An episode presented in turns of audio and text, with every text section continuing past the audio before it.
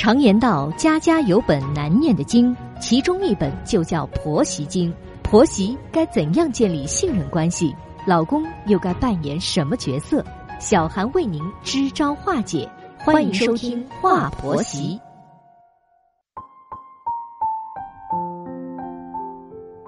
现在是北京时间晚间的二十一点，欢迎收听《话婆媳》，我是节目主持人小韩。在节目开始，问候正在收听节目的广大听众朋友。婚姻一定是要负责任的，尤其是有了孩子后，夫妻双方都要积极的承担应尽的责任，给孩子创造一个好的成长环境。如果说你觉得承担不起婚姻的责任啊，那我就劝你啊，不要结婚，可不要祸害别人。那些在婚姻里没有承担起责任的人，不配拥有幸福，也不会拥有幸福的。人生啊，都是这样，种豆得豆，种瓜得瓜。你在年轻时种下了什么，到老年时就会收获什么。女人是最懂女人的心思，女人在婚姻里的基本需求也是相似的。没有哪个妻子不想得到丈夫的爱和呵护的。很多女人结婚时啊，就是因为男人的爱和呵护，才跟着男人走进了婆家的大门。抛妻弃子十八年的公公，有一天啊，突然回来了。儿媳看了之后是非常的意外，可是儿子呢，却劝母亲原谅父亲，可母亲坚决不同意。儿媳也很支持婆婆的观点，这是发生在史可家的事情。她原本一直以为公公早已经死了，所以在她和老公结婚的三年后啊，公公却突然回来了，她惊讶不已。本期节目，我们就一起来听一听史可的叙述。我和老公结婚时啊，以为公公早已经去世了，因为在谈恋爱的时候呢，我问过他关于公公的情况，他也没好声的说呀，早就死了。那时我以为是真的，所以呢就没再追问了。老公是婆婆一手带大的，为了儿子不受委屈，婆婆是一再没有改嫁。婆婆是一个吃苦耐劳又心地善良的女人。我第一次见到她时啊，她就慈爱的握着我的手，笑眯眯的说呀：“谢谢你跟我儿子在一起，我啊很喜欢你，以后我就把儿子交给你了。”后来我和老公结婚了，婚事是由婆婆和我父母商量后操办的。婚后我们和婆婆住在一起。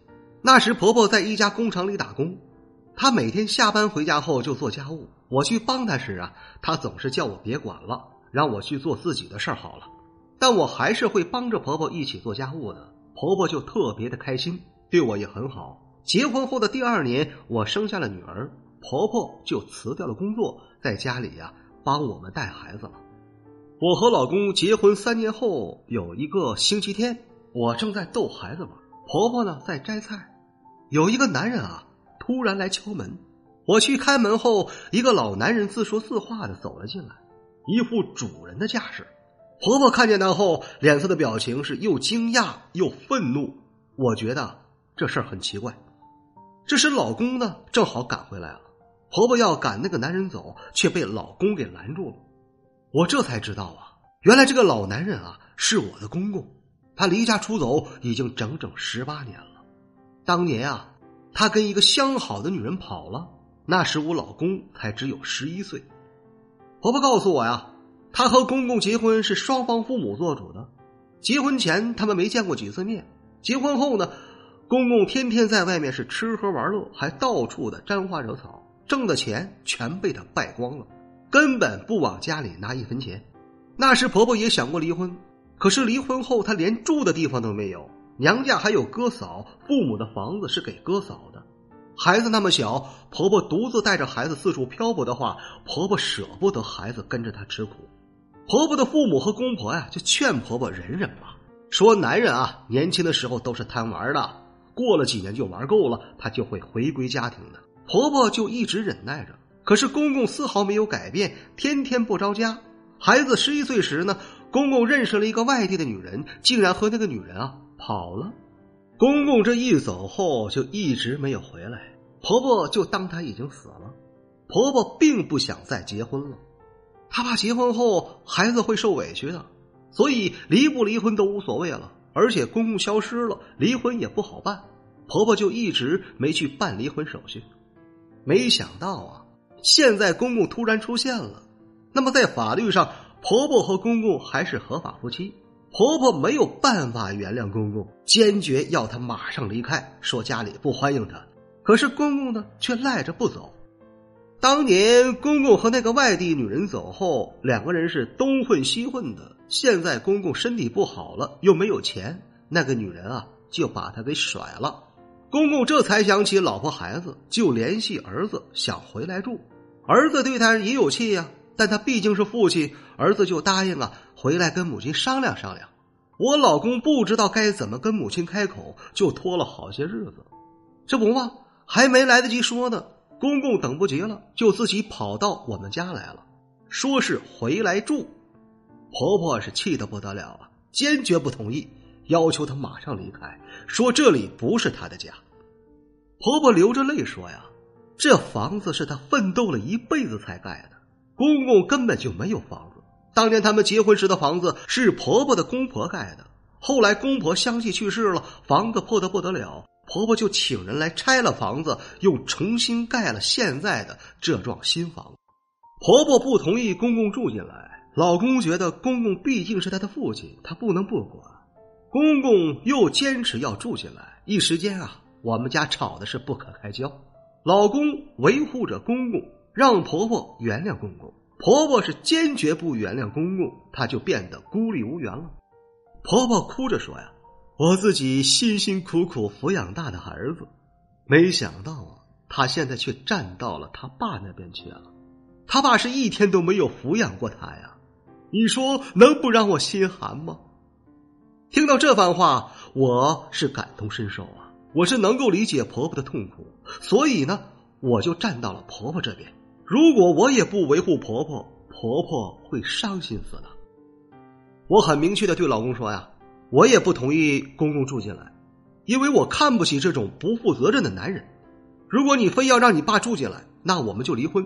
如果你也像你爸那样对家庭不负责任，那将来我也会像婆婆这样，绝不会原谅你的。因为我的坚持，老公只能让公公走了。公公走的时候啊，还骂骂咧咧的。后来老公是怎么安排他爸的，我和婆婆都没有问。那天公公走后，婆婆是一边流泪一边对我说：“儿媳呀，你可要把老公看紧了。”我这才明白为什么平时婆婆总叫我要管住老公的钱，说男人手头里有闲钱就容易出去吃喝玩乐不着家。原来婆婆是怕我老公像他爸那样。